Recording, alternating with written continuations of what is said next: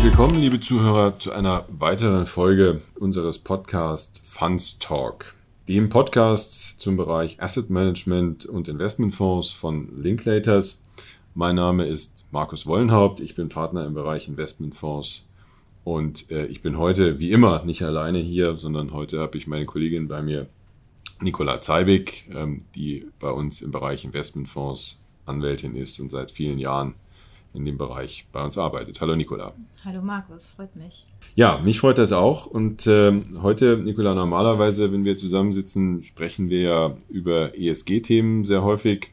Heute mal nicht. Das machen wir in einer anderen Folge des, des Podcasts. Heute haben wir uns ein anderes Thema vorgenommen und das ist das Thema LTIF, also European Long-Term Investment Fund, also ein Vehikel, was es schon seit 2015 gibt und wir dachten, ähm, es wäre wert, äh, über den LTIF mal etwas ausführlicher zu sprechen in einer unserer Podcast-Folgen. Das wollen wir heute tun. Wir haben schon mal ein paar Sätze über den LTIF als Anlagevehikel verloren in einer der vorigen Folgen, wo wir über das Infrastruktursondervermögen gesprochen haben. Aber heute wollen wir uns ähm, auf den LTIF mal vollständig konzentrieren. Anlass dafür ist unter anderem dass sich in der LTIF-Regulierung demnächst auch was ändern wird. Dazu, dazu kommen wir gleich. Vielleicht, wenn ich das ähm, soweit vorwegschicken darf, der LTIF gruppiert sich ja so ein bisschen ein als dritte Fondsart, wenn man so will, zwischen die Fonds unter der USITS-Richtlinie und die Fonds unter der AIFMD. Ähm, 2015 eingeführt worden und damals eigentlich mit der Idee, eine Finanzierungsquelle zu schaffen für langfristige Finanzierungsprojekte, insbesondere in Europa im Bereich Infrastruktur, aber eben auch bei der Finanzierung von kleinen und mittleren Unternehmen, in der Regel ungelistet ähm, der Unternehmen. Die USITS-Richtlinie schafft ja für den Privatanleger eben Wertpapierfonds und ein LTIF äh, investiert nicht in Wertpapiere. Insofern ähm, ist hier der Versuch unternommen worden, ein weiteres regulatorisches ähm, Gerüst zu finden für einen Privatanlegerfonds, der aber eben in alternative Vermögensgegenstände investiert, was eigentlich die Fonds unter der AIFMD tun. Aber dort gibt es eben ganz wenig Produktregulierung und deswegen die LTIF-Verordnung, die ja eine eigene Produktregulierung schafft und durch die Produktregulierung dann letztendlich dem Privatanleger angeboten werden darf. Das vielleicht jetzt mal vorab, so ein bisschen Setting the Scene. Und ähm, ja, jetzt wollen wir mal in das ganze Thema hineingehen und starten mit der Frage, ist der LTIF überhaupt im Markt angenommen worden? Hat er überhaupt eine Bedeutung? Ganz zu Anfang kann man sagen, ist hier eine, eine ziemliche Rakete gebaut worden, die dann nicht so richtig gezündet ist, würde ich sagen. Also jedenfalls gab es lange Zeit zwar die Regulierung, aber keine wirklichen Produkte. Äh, wo stehen wir denn heute mit dem LTIF? Ja, also um im Bild zu bleiben, ich denke, die Rakete ist gerade dabei, ähm, erste Startversuche zu unternehmen oder hat das in den letzten Jahren jetzt auch getan. Der grundsätzliche Trend, den wir wahrnehmen, ist, dass einfach viele nachfragen und interessiert sind an dem, an dem Vehikel, gerade weil man vermehrt den Trend sieht, alternative Anlagen auch an Privatanleger vertreiben zu können. Und da ist der LTIF natürlich ein gutes Vehikel. Und gerade in der letzten Zeit in der Beratungspraxis haben wir einige Fondssponsoren gesehen, die auf uns zugekommen sind ähm, und eben einen LTIF aufgelegt haben wollten. Das Ganze spiegelt sich auch in den, in den Zahlen wieder. Mhm.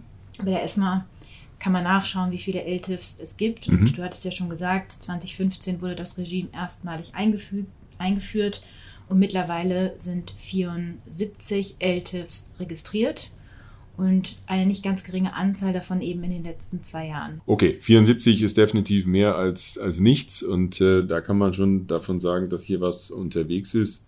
Und den Trend, äh, den du eben beschreibst, den sehen wir ja wirklich an, an vielen Stellen. Und insofern ist es, glaube ich, richtig und wichtig, auch heute mal über den LTIF zu sprechen. Äh, ist dein Eindruck, äh, Nicola, dass auch die anstehende LTIF-Reform nochmal für Interesse im Markt an dem Produkt sorgt? Wenn man sich die, die Zahlen insbesondere der registrierten, der Registrierungen in den letzten beiden Jahren anschaut, dann denke ich, lässt sich das so bestätigen. Ähm, 2020 hat die EU-Kommission ja diesen Prozess auf den Weg gebracht, zunächst mal mit einem Konsultationsverfahren und ab da konnte man auch sozusagen überproportional Registrierung von LTIFs feststellen. Ähm, von daher glaube ich, dass dass das definitiv der Fall ist. Weil die Produkte, die man jetzt sozusagen in der Auflegungspipeline hat, dann auch unter die neue Regulierung automatisch fallen würden oder muss man die anpassen? Das bleibt, glaube ich, abzuwarten, bis wir dann den finalen Text äh, sehen, der aus dem dann jetzt anstehenden Trilogverfahren ähm, herauskommt. Bisher können wir dazu, glaube ich, jetzt keine definitive Angabe machen. Gut, dann lass uns mal ein bisschen eintauchen und, und vielleicht nochmal einfach den Status quo kurz beschreiben. Äh, ich hatte so ein bisschen einleitend gesagt, ähm, was der LTIF eigentlich ist. Vielleicht kannst du da nochmal etwas granularer einfach eintauchen. Was sind so die Rahmenbedingungen des LTIFs? Wer darf den verwalten und, und was darf der überhaupt investieren? Ja, also der LTIF darf grundsätzlich in gewisse vorgegebene Anlagewerte, wie es in der Verordnung heißt, investieren. Ähm, der Vorteil der LTIF-Verordnung an der Stelle ist, dass man damit sehr viele Assetklassen abbilden kann, also Immobilien, Debt, Private Equity, Infrastruktur und in einem begrenzten Maß auch andere Fonds, also andere LTIFs, andere EUWKs, andere EUSEFs. Die Mindestgrenze an der Stelle sind 70 Prozent, also mindestens 70 Prozent müssen eben in diese Anlagen investiert werden. Der LTIF muss auch von einem AFM, mhm. zu Deutsch würde man von der Kapitalverwaltungsgesellschaft sprechen, ähm, verwaltet werden. Der muss risikodiversifiziert sein und hat nach dem derzeitigen Regelwerk eine Beschränkung im Bereich Fremdkapitalaufnahme von 30 Prozent. Mhm. Also das heißt, es ist schon fair zu sagen, wenn man vom LTIF spricht, dann kann man daraus eigentlich nicht ableiten, von welchem Produkt man eigentlich spricht. Denn die Produkte, die man mit dem LTIF umsetzen kann, die sind bunt gemischt. Man kann letztendlich einen Immobilienfonds so abbilden oder einen Private Debt Fonds, also einen Kreditfonds. Man kann auch einen Private Equity Fonds über den LTIF ähm, auflegen und etablieren. Insofern ein, ein weites äh, Anwendungsspektrum und dass man Infrastruktur damit äh, verpacken kann, das liegt sozusagen in den Genen dieses Fonds ganz natürlicherweise drin. Das ist ja ganz interessant und dann dementsprechend eben auch sehr vielseitig einsetzbar. Anlagegrenzen, du hattest jetzt erwähnt, man muss eben 70 Prozent in diese eligiblen Ältevermögensgegenstände anlegen. Gibt es noch mehr relevante Grenzen, die man an der Stelle kennen sollte? Also zum einen die Fremdkapitalquote, hatte ich ja gerade schon gesagt, von äh, 30 Prozent. Vielleicht in dem Zusammenhang auch wichtig für den einen oder anderen, dass es eine Beschränkung für den ähm, Einsatz von Derivaten gibt. Wie sieht es aus mit Risikodiversifikationsvorgaben? Der LTIF nach der derzeitigen Fassung kennt ähm, ein Single Asset Limit äh, von 10 Prozent und allein daraus ergibt sich ja schon Risikodiversifizierung. Also okay, ein, ein stark diversifizierter Fonds, also derzeit klar für Retail-Anleger sicherlich unter dem Risikogesichtspunkt der Anlage, deswegen auch besonders gut geeignet.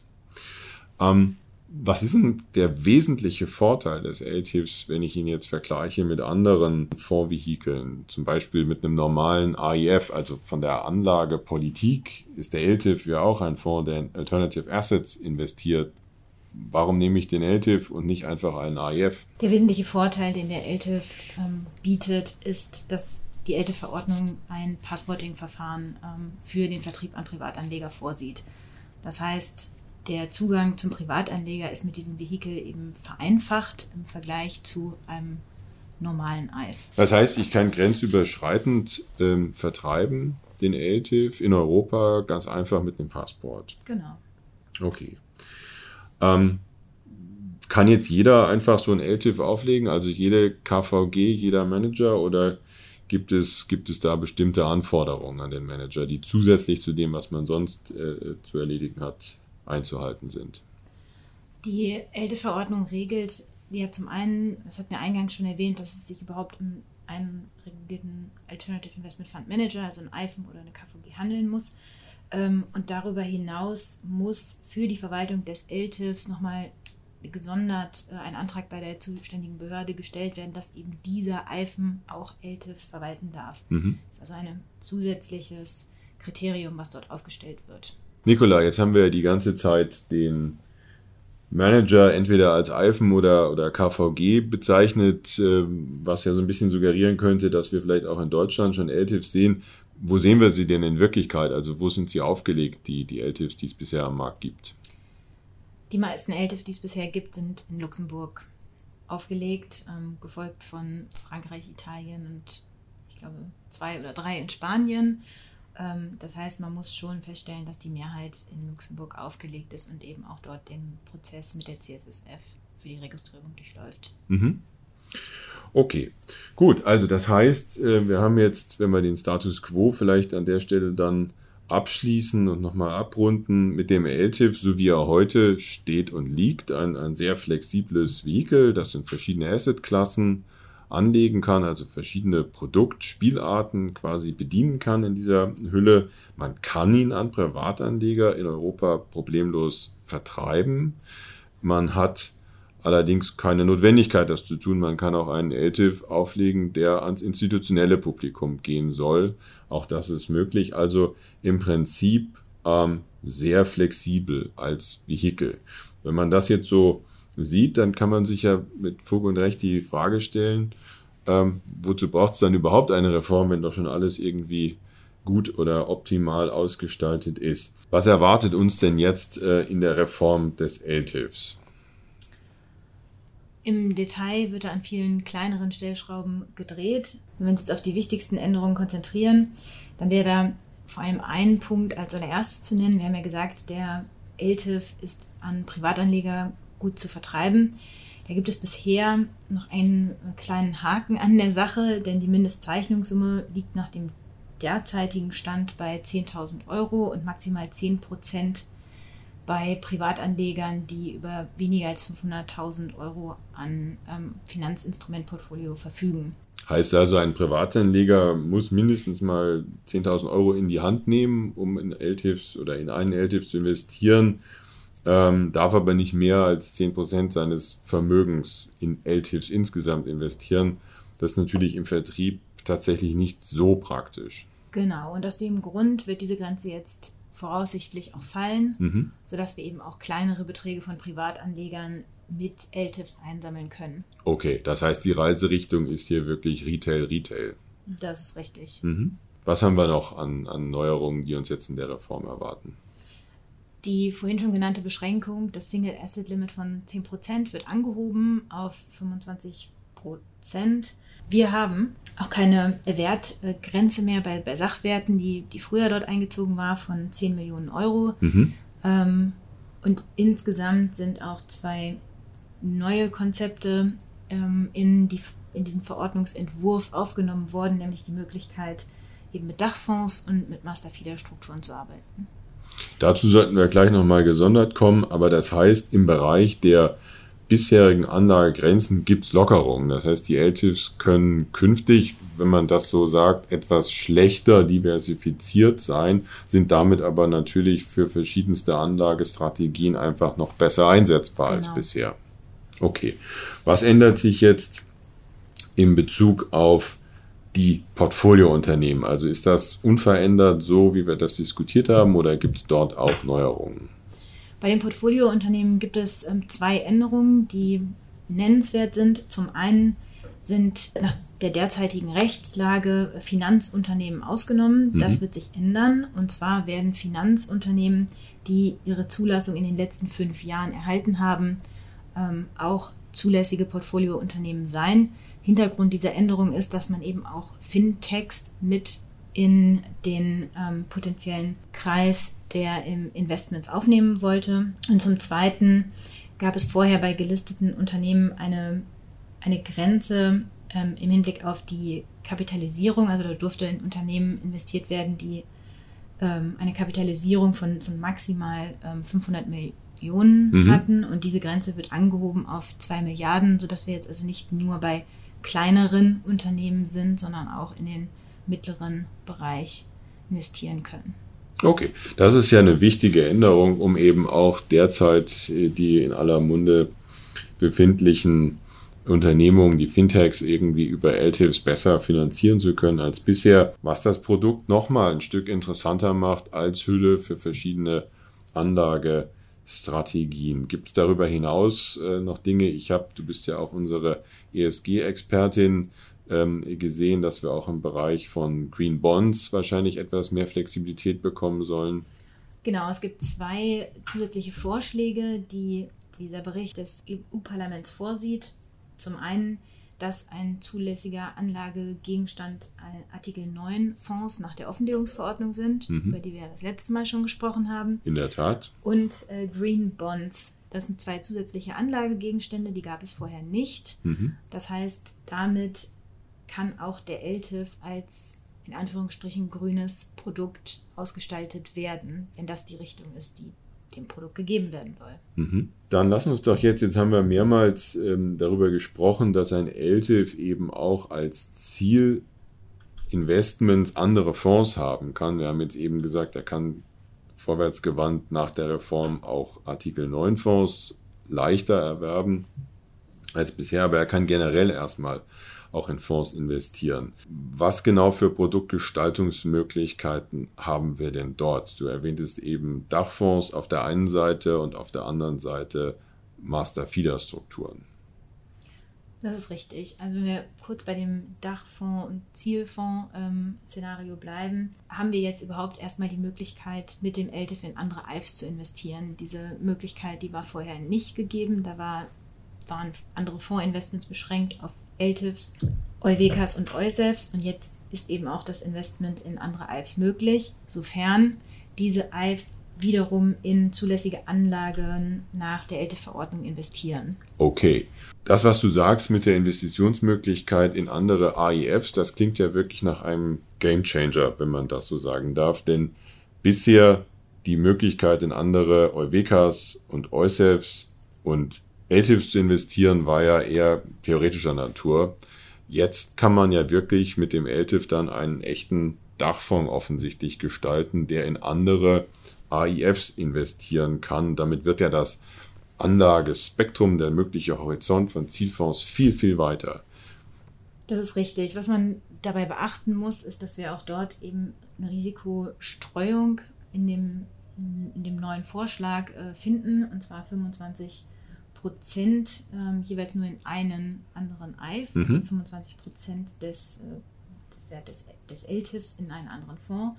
Und dann gibt es noch ein Konzentrationslimit, das heißt, in diesem Zielfonds ähm, darf der LTIF nur 30 Prozent der Anteile halten. Und wie passt das jetzt zu dem Stichwort Master-Feeder-Strukturen, was du eben gebracht hast? Diese Grenzen und Master-Feeder-Konstruktionen, das passt doch eigentlich nicht zusammen. Für Master-Feeder-Strukturen ist die Risikostreuung nicht anwendbar. Da sind wir von befreit in, in dem Kontext. Das Konzentrationslimit von 30 Prozent, was ich nannte, ist aber bisher nicht explizit äh, ausgenommen. Ob das ein sozusagen redaktionelles Versehen im derzeitigen Entwurf ist oder nicht, bleibt, glaube ich, abzuwarten. Mhm.